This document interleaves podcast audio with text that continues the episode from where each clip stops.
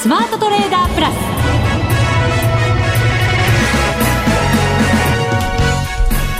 全国のリスナーの皆さんこんにちは。内田まさです。この時間はザ・スマートトレーダープラスをお送りしていきます。まずはふくふくコンビにご登場いただきましょう。国際テクニカルアナリスト福永博之さん。こんにちは。よろしくお願いします。そしてマネックス証券の福島正さんです。こんにちは。よろしくお願いします。よろしくお願いいたします。お願いします。なんか今日日差しはすごく暖かそうに見えるのに少し肌寒い感じなんですよね、はい、本当そうですよね、えー、風がやっぱり冷たいかなっていう感じしますね、うん、はい、3月ぐらいのなんか気温に戻ってしまったっていうね天気予報、ね。うん、最近ちょっと外出する前になんか天気予報とあとそれから気温これをちょっと確認しとかないと、はい、本当にこう窓から見た日差しの感覚とねちょっとズレがありますよね。そうですね、はい、ぜひ皆さんも体調気をつけていただきたいなと思います、はい、福島さん花粉症ひどいですけどまだまだね花粉はもうしばらく続きそうですねスギ花粉はもうピーク超えて今はヒノキなんですけども、えー、まあ、スギがまあ落ち着いたのでだいぶ3月よりは楽になりました。うんそういう方も多いかもしれませんね、はい、この後ヒノキが来てその後松が来るんですって。どこまで続くんだって。なんかね、毎年なんかそういうのがね本当大変ですね。あれ福永さんと内田さんって全然大丈夫なんですか？大丈夫ですよ私たち。なんか私が同意する前に 一括りにされてしまいましたね内田さん でもその通りです。そうですよね。はい。はい。に、鈍い人って言ってるわけじゃないんですからね、あくまでも。えリスナーの皆さんもね、はい、花粉症まだまだちょっと続きそうな感じもありますのでね、気をつけていただきたいなと思います。またね、気温にもご注意いただければと思います。はい。さあ、為替ですけれども、このところまたちょっと大きく動いてドル円がもう本当に100円に手が届きそうなところまで、そうですね、まあ、本当ね外の気温と比較するとマーケットはもうね FX も熱くなっていて、えー、えー、ロングポジションを持ってる方にとってはドル円のねロングポジションを持ってる方にとってはもうちょっとホクホクというかね、ホクホクだけど、やっぱりでもいつリグったらいいのか 利確したらいいのかっていうのも、ちょっとドキドキはしちゃいますよね。そうですよね。まあ、あの、100円がね、まあ多分その皆さん一つ目処にしてらっしゃるんじゃないかと思うので、えー、まあそれがやはりちょっとバリアのような形になってですね、えー、なかなかこう接近はするんだけども、なんとなくみんなが、あの、なんか譲り合ってるような、そんな印象ですよね。あ確かにそうですね。はい、ただここまでやっぱり、節目節目って言われたところ、意外に簡単にスルッと抜けてきちゃったようなドル円の動きでしたので、はい、そうですね。100円目前になりました。ここからはどんな風に攻めていこうか、はい、今日は戦略を練っていこうと思いますので、でね、よろしくお願いいたします。はい。それでは番組進めていきましょう。この番組を盛り上げていただくのはリスナーの皆様です。プラスになるトレーダーになるために必要なテクニック心構えなど今日も身につけましょう。最後まで番組にお付き合いください。この番組はマネックス証券の提供でお送りしますスマートトレーダー計画よーいドンザ・スマートトレーダー計画よーいドンこのコーナーでは為替市場について解説いただきましょう。えー、100円、もうもう少し。はい。うん。手を伸ばしたら届きそうな、そんな水準です。ここからは、うん、じゃあ、どうやったら、取引うまくいくのよというところで戦略練っていきましょう、はい、現在ですねドル円が99円68銭あたり。そしてユーロ円が130円41銭から42銭ですね。そしてユーロドル1.3085あたりということになっています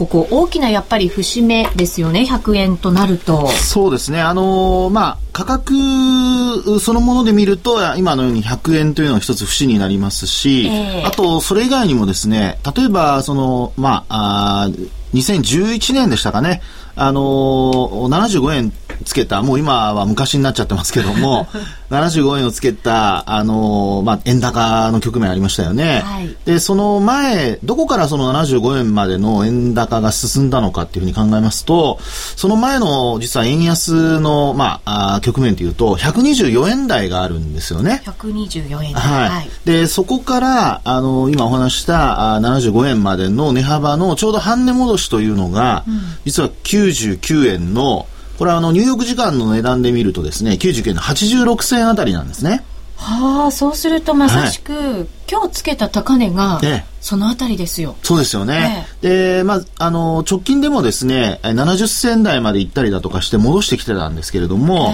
まあ、今日やっとその86銭あたりぐらいまで上昇したと。うん、ですから、あの、取り方、あるいはどこの市場で取るかによって変わってはくるもののですね、え一応、まあ、ニューヨークなんかの時間で見ますと、半値戻し、ほぼ達成。はい。ですから、あの、一応ですね、えー、価格的には半値戻しはよく前年戻しとか言いますので、えー、そういう意味では、あの、まだ円安になる、こう、可能性がね、えー、こう、皆さんの印象からすると高いのではないかというふうに思われますよね。うん、で、さらに、あの、今度一目均衡表なんかで見ていただきますと、今度はちょうど100円ちょい超えのとこですかね。えー、これも月足になりますけども、100円をちょっと超えたところ、100円数十銭のところだと思うんですが、はい、えー、このあたりがですね、あの、一目均衡表の抵抗体、うん、えー、先行スパンの上限になるんですね。ですから、100円を超えたところ、まさにちょっと超えたところが、そういった抵抗体の上限、あの、先行スパンの上限ということになるので、えー、まあ、そこも超えられるかどうか。はい、で、あと、やはり、その、抵抗体だけではなくて、今度は、あの、ロスガシだけではなくて、あの、地高スパンもやはり超えていかないと、押し返されることが、まあ、よくありますのでですね、はい、えー、これ、まあ、戦略的に考えますと、100円を超えて1円とか、まあ、あいくで、101円とかに行くであれば、これはまた、あの、ドル高、円安、これがもうちょっと進みそうと。さらに加速するイメージですね、はい、そうですね。そういうことになる可能性が、こうね、チャート上では見えるということですね。うん、で、逆に、あの、今お話したような価格を、あの、まあ、キープできずに押し返された場合ですね。まあ、この場合には、あの、トレンドは、まあ、それでも上昇トレンド続いてますので、まあ、もみ合い、まあ、いわゆるその日柄調整とかですね、まあ、そういったことになるかどうか。まあ、今のところ、その、デスクシーっていうようなことはちょっと、まあ、考えにくいので、えー、何か悪い話でも出てくれば別なんでしょうけども、まあ、そういう意味ではちょっと地政学的リスクっていうのがね、はい、あのー、まあ、為替を取引されている方の中でもちょっと気にしていらっしゃる方もいらっしゃるかと思うんですが、えー、えー、それが円高に触れるのか、円安に触れるのか、まあ、これ実のところ、はっきりどっちかわからないですよね。うんあの、円が売られる方向にも可能性としてはあるので、えー、円高に行くかどうかもちょっと、まあ、地政学的リスクでどうなるかっていうのはなかなかちょっと判断しづらいですからね。まあ、ですから、あの、極端に、えー、こう、損失にならないようにというふうに考えるのであれば、まあ、やはり上下どちらか大きく動いたときにはですね、一旦ロスカットを入れておくと。まあ、そういうふうなことも、あの、まあ、ちょっと安全策すぎるかもしれませんけど、一応は考えておいてもいいのかなというふうには思いますね。はい。福島さん昨日なんかも黒田さんの発言で夜9時ぐらいでしたかねちょっとこう大きく降らされるなんていうことがあってやっぱりこう皆さんどの辺りで手締まおうかなとかやっぱりこうどこまで行くんだろうみたいな気持ちっていうのはもうとても高まってるとは思うんですよね。そうですね。えー、で特にやっぱり今月入って、えー、日銀の金融決定外交あったじゃないですか。はい、先週の水曜日、木曜日。で、そのまあ、木曜日発表する前まで取引かなり皆さん、あの減ら減らしていたとか、様子見ムードがすごい漂っていたんですけども、確かなんか減ってきたって言って先週もそんなお話いただきましたもんね。そうなんですよね。それがですね発表後かなり取引また増えまして、はい。えー、今週入ってからも非常にこう取引活況になってますとなのでやっぱり、えーまあ、昨日の夜の黒田さんの話で値が動いたって言ったところもやっぱり取引、えー、そういったところでは増えているので、えー、まあ、やっぱりこう短期トレードされている方は特にまあ、今みたいな相場の中でそういった発言があったタイミングではうまくこう、えー、トレードされていてで、まあ、スイングトレード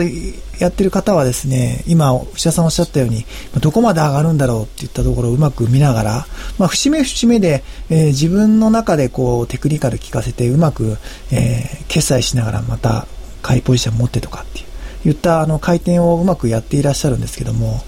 うん、まあ、本当に中長期で持ってる方なんか特には、あの、どこまで上がるんだろうっていったところがあると思いますね。うんあの黒田さんのその昨日の夜の発言のところもさーっと長いもう下髭をつけて買い意欲の強さっていうものが ものすごい目立ったようにも感じましたよね。まあでもねあの発言で売るっていうことはちょっと私は まあだからそれだけ内田さんがお話にあったようにあのやっぱりみんな利食いたいんでしょうね。そうですね、えー、敏感というか、はい、過敏な感じの反応にも感じましたよね、ねえー、まあ、共同インタビューっていうのは昨日の夜あってですね、まあ、それであの、まあ、9時という時間帯だけ見るとあのロイターが伝えてたのでまあ、そのあたり、まあ、あ結構見てる人がやっぱ多かったんでしょうね。まあ、そこで一旦こう、利食い売りのようなものが出たと。で、それは結果的にあの、別にネガティブな話ではなかったので、まあ、あの、出尽くしと捉えられたというような見方がね、その後伝わりましたけれども、まあ、要するに緩和が出尽くしたと。えー、ね、あの、えー、その背景にあるのは、背景にあるのはやっぱり、あの、えー、取るべき措置は全て打取ったというね、その言葉が、まあ、結果的に、あの、もうこれ以上ないんじゃないかというふうに解釈されたとい。うような、あの、まあ、後講釈がこう出てたんですけど、まあ、ですので、そういう意味ではやはり、あの、まあ、売りたい弱気と言ってはなんなんですが、えー、あるいは、あ、ごめんなさい、あの、買いたい弱気と言ってはなんなんですけど、弱気。弱気、うん、はい。ですから今みたいにこう一旦リグっといて、で下げたら、まあ、すぐに買い始めるというようなね、うんまあ、それが今のやはりマーケットに支配しているのかなというふうに思いますね。そうですね。はい。まあその円がまだまだこう金融緩和で弱くなる一方で、ね、アメリカの方は本当に最近出口戦略みたいなものがあの強く言われ始めてきているので。ちらほらね、えー、経済指標はねあの雇用統計あまり良くなかったんですけども、えー、ただあの FOMC の議事要旨なんか見ると確かにそういう話がね、ちらっと出てるってことも聞きますしね。えー、まああとは今月あのもう一回26日にあの日銀の金融政策決定会合今度は1日だけですけども、はい、まあ予定されてますから。まあ、そこで、えー、まあ、何も出出るか出ないかですよね。まあ、そういったことも多分マーケット的には気にしているのではないかなと思いますけどね。うん、前回あの G20 が行われる前だったりって、はい、やっぱりこういろんな要人発言に振らされたりとかして嫌な動きになったんですけどそうですね、はいえー、今もまた G20 を控えている状況なわけですよね。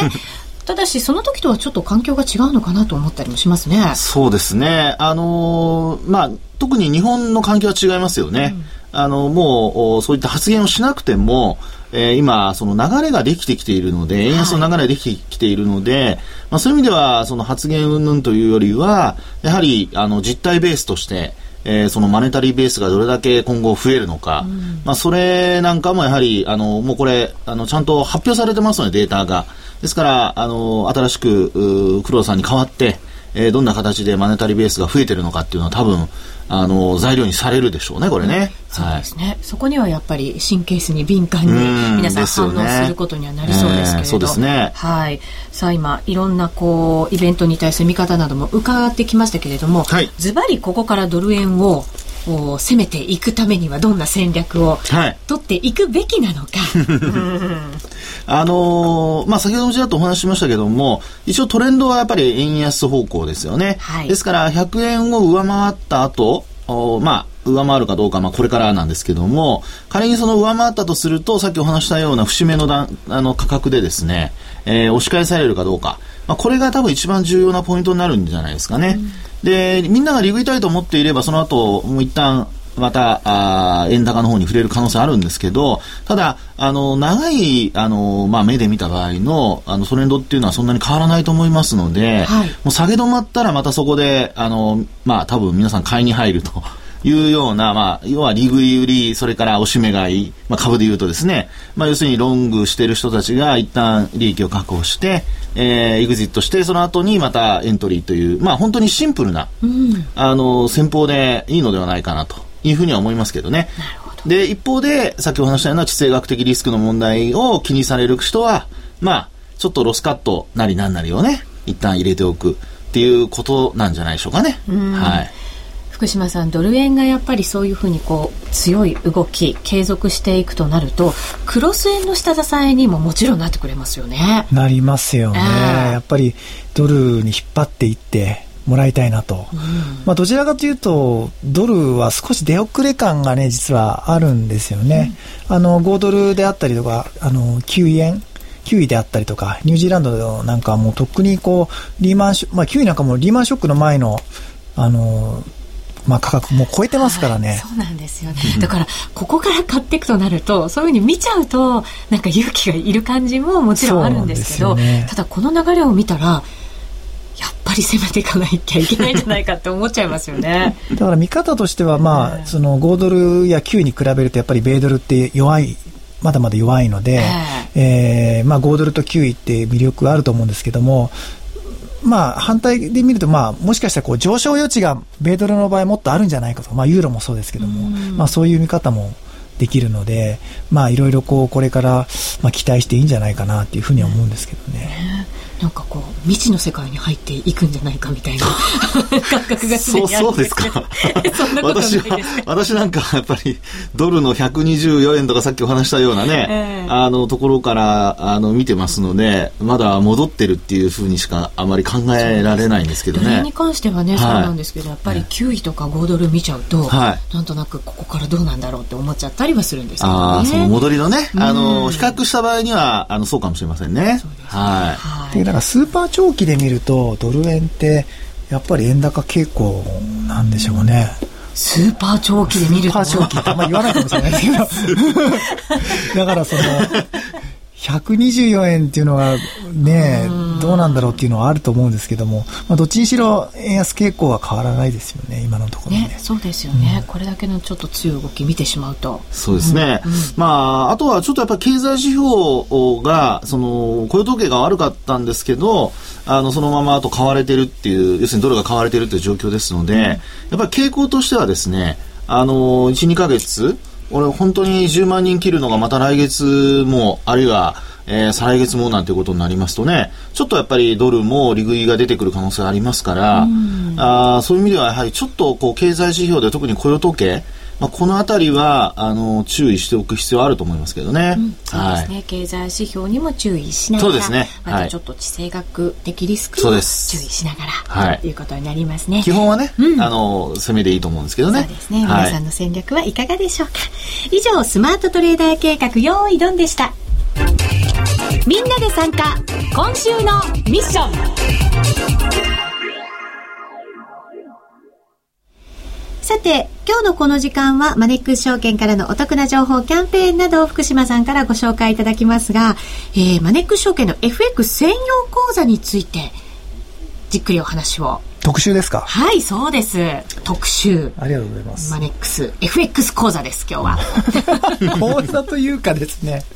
あの、先週も少し、はい、あの、お話ししてるんですけども。ね、いただきましたよね。はい。はい、えー、まあ、もともとマネックス FX っていう、あの、グループ会社、FX 専業会社があのあったんですけども、はい、まあ、そのマネックス FX のサービスを、えー、そのままあの引き継いでマネックス証券でサービス提供することに、まあ、今年のあ今月の、えー、1日から、えーまあ、なりましたと。はい、で、まあ、マネックスそうするとマネックス証券の FX ってどどれだけあるのって話になってしまうんですけども、まあ、ちょっと簡単に言うと、まあ、従来はあのマネックス証券にはマネあの FX プラスっていうサービスがあって、はい、これは内田さんも講座開開いていただいてダービーでよく使ってますよね。よく使ってる FX プラス。これあのテント FX なんですけどももう一つあの代償 FX っていう取引所 FX が、はい、あの扱ってます。まあでその2つに、えー、従来の2つに付け加わってあのマネックス FX これ FX 専用口座あが加わりましたと、うんで、このマネックス FX、FX 専用口座は、えー、さらに2つの口座に分かれていて、はい、えー、スプレッドが、あのー、まあ、比較的狭いというか、タイトな、あスプレッドで提供しているプレミアム、FX プレミアムっていう口座と、あとは、えー、スプレッドは、まあ、FX プラスと同じぐらいのスプレッドで提供してるんですけども、えー、FX スタンダードっていう口座に分かれていますと。うん、で、まあ、あの、やっぱりこの2つの講座を、まあ、作っている理由っていうのは、まずそのプレミアム講座っていうのは、えー、スプレッドが通常我々、まあ、2000でこう FX プラスでも提供してるんですけども、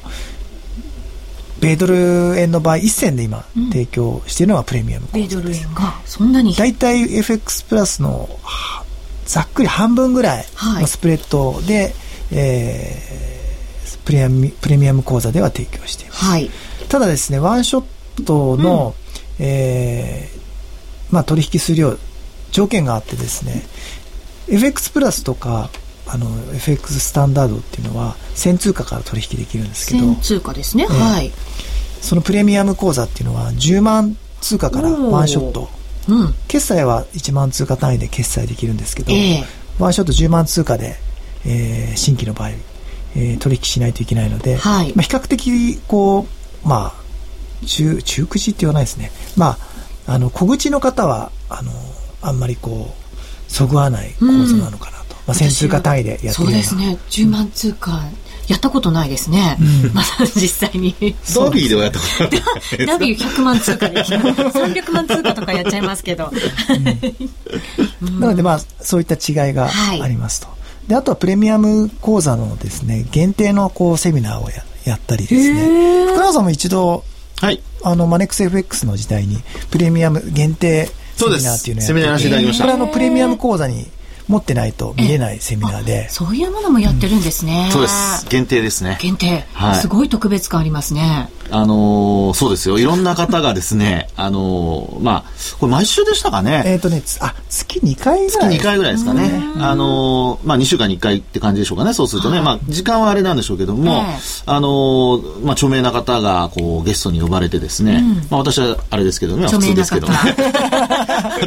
自分で今、突っ込まれる前にちょっと突っ込もうかと思ったんですが、墓穴掘りましたね？失礼しました。完全に突っ込んじゃいましたよ、もう。いやいやいや、なんか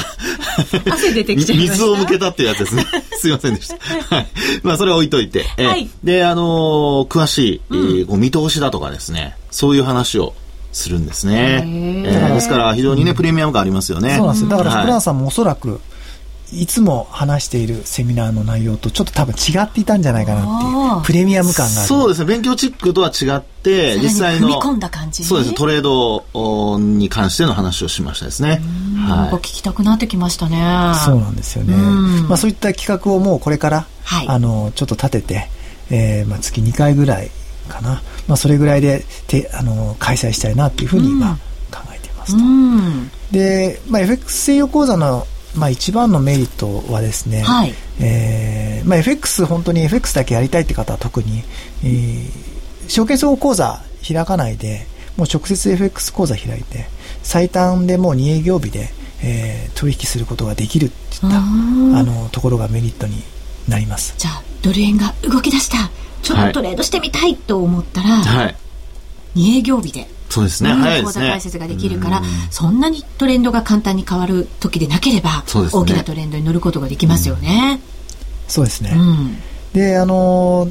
今日、まあ、あの、どこまでお話できるかっていうのはあるんですけども、まあ、今すでにこう、その FX プレミアム講座限定のキャンペーンとかスタートしていて、はい、でそもそもですねマネックス証券とはちょっと違うあの、ドメインで、マネックス FX っていったポータルサイトがあって、まあ、そこにお知らせを出しているんですけども、まあ、マネックス FX で検索していただければ、はい、まあ、自然検索の一番上に出てきますので、で、その中に、えー、キャンペーンのお知らせ出してるんですけども、うん、今やってるキャンペーンっていうのが、あの、スプレッドを縮小しているキャンペーンをやってますと。はいうんで、米ドル円が先ほど言ったように通常1銭なんですけども、えー、今なら0.6銭で提供。さらに縮まっちゃうんですね。はい、であと、ユーロ円も2.2銭から1.2銭とか。で、5ドル円も縮小してますし、あとはスイスフラン円、まあちょっとあの特殊なんですけども、この4つの通貨ペアについて縮小キャンペーンっていうのを先週の雇用統計のあった金曜日から、はい、えー、今月いっぱい実施しています。うん、で、あとはですね、新規のお客様向けにですね、えー、最大で3万円キャッシュバックするキャンペーンっていうのもやっているので、はい、今はそのマネックス FX のそのプレミアム講座っていうのを我々としてはこうすごいプロモーションに力を入れて、うん、えー、取引してもらいたいということで、はい頑張ってますとなるほどいうとこです。はい、キャンペーンも盛りだくさんということになっていますので、これはマネックス FX のサイト専用サイトをご覧になって、ねはい、えしっかりとご確認をいただければいいわけですね。はい、はい、ぜひ皆さんもこの機会に、えー、マネックス FX プレミアム講座作ってみてはいかがでしょうか。はい、以上みんなで参加今週のミッションでした。マネックス証券の FX 専用講座、マネックス FX をご存知ですか？マネックス FX は、米ドル円なら原則1銭など、全13の通貨ペアを狭いスプレッドで提供している、アクティブトレーダー向けの FX プレミアムと、一銭通貨単位から取引でき、これから FX を始める方や取引を始めたばかりの方におすすめの FX スタンダードの2つの講座をご用意。もちろん取引ツールは初心者の方にも優しく、スマートフォンや携帯電話のモバイルツールも充実。さらに、証券総合取引口座を開設しなくても、直接 FX 口座を開設できるので、手間なく最短2営業日で取引スタート。さらにさらに皆さんに朗報。今なら新規に FX プレミアム講座を開設すると最大で3万円キャッシュバックキャンペーンを実施中。そして FX プレミアムではスプレッド縮小キャンペーンも実施。米ドル円なら原則0.6銭でお取引いただけます。FX を始めるならマネックス証券の FX 専用講座マネックス FX がおすすめです。そろそろ始めてみませんか？マネックス証券で FX を。講座解説のお申し込みは、パソコンやスマホからマネックス FX で検索。今すぐ講座解説のお申し込みを。当社の講座解説、維持費は無料です。講座解説に際しては審査があります。FX は予託した証拠金額より多額の取引を行うことができるレバレッジ取引であり、取引対象である通貨の価格や金利の変動により、予託した証拠金額を上回る損失が生じる恐れがあります。お取引の前には必ず、契約締結前交付書面の内容を十分お読みになり、リスク、手数料などをご確認ください。マネックス証券株式会社、金融商品取引業者、関東財務局長金賞第165号。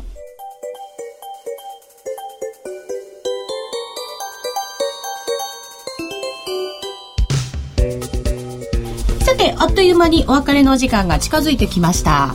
あの、今、内田さんに、はい、あの、コマーシャル読んでもらって、うん生読みしました。上手ですねやっぱり。あありがとうございます。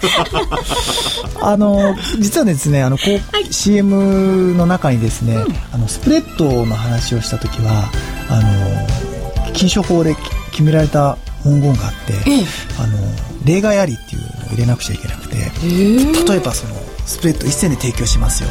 ただその相場変動によってこう広がったりする可能性があるので、うん、そういった場合はあの例外ありっていうのを入れなくちゃいけなくて。そうなんですね、それがちょっと入ってなかったんで、そうですか、そこだけあの僕の方で。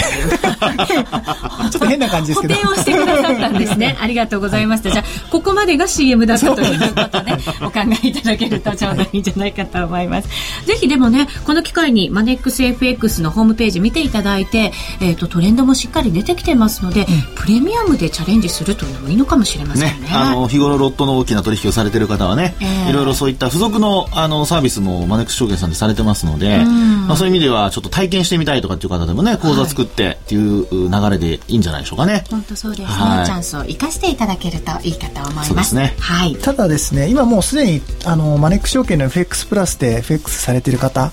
結構あの株も投資信託もっていう方も多いので、まあ、そういう方はねもうそのまま引き続き FX プラスでやっていただいた方がまだ資金の振り替えがもう楽なのでまあ、今日現物株やって夜 FX やろうなんて方、うん、なのでそういった方もそのままでいいのかなというふうに思っています、うん、これからという方はねね。ぜひ、ね、まだ口座持ってないからですねマネック証券にね。ね、はい、あなたです。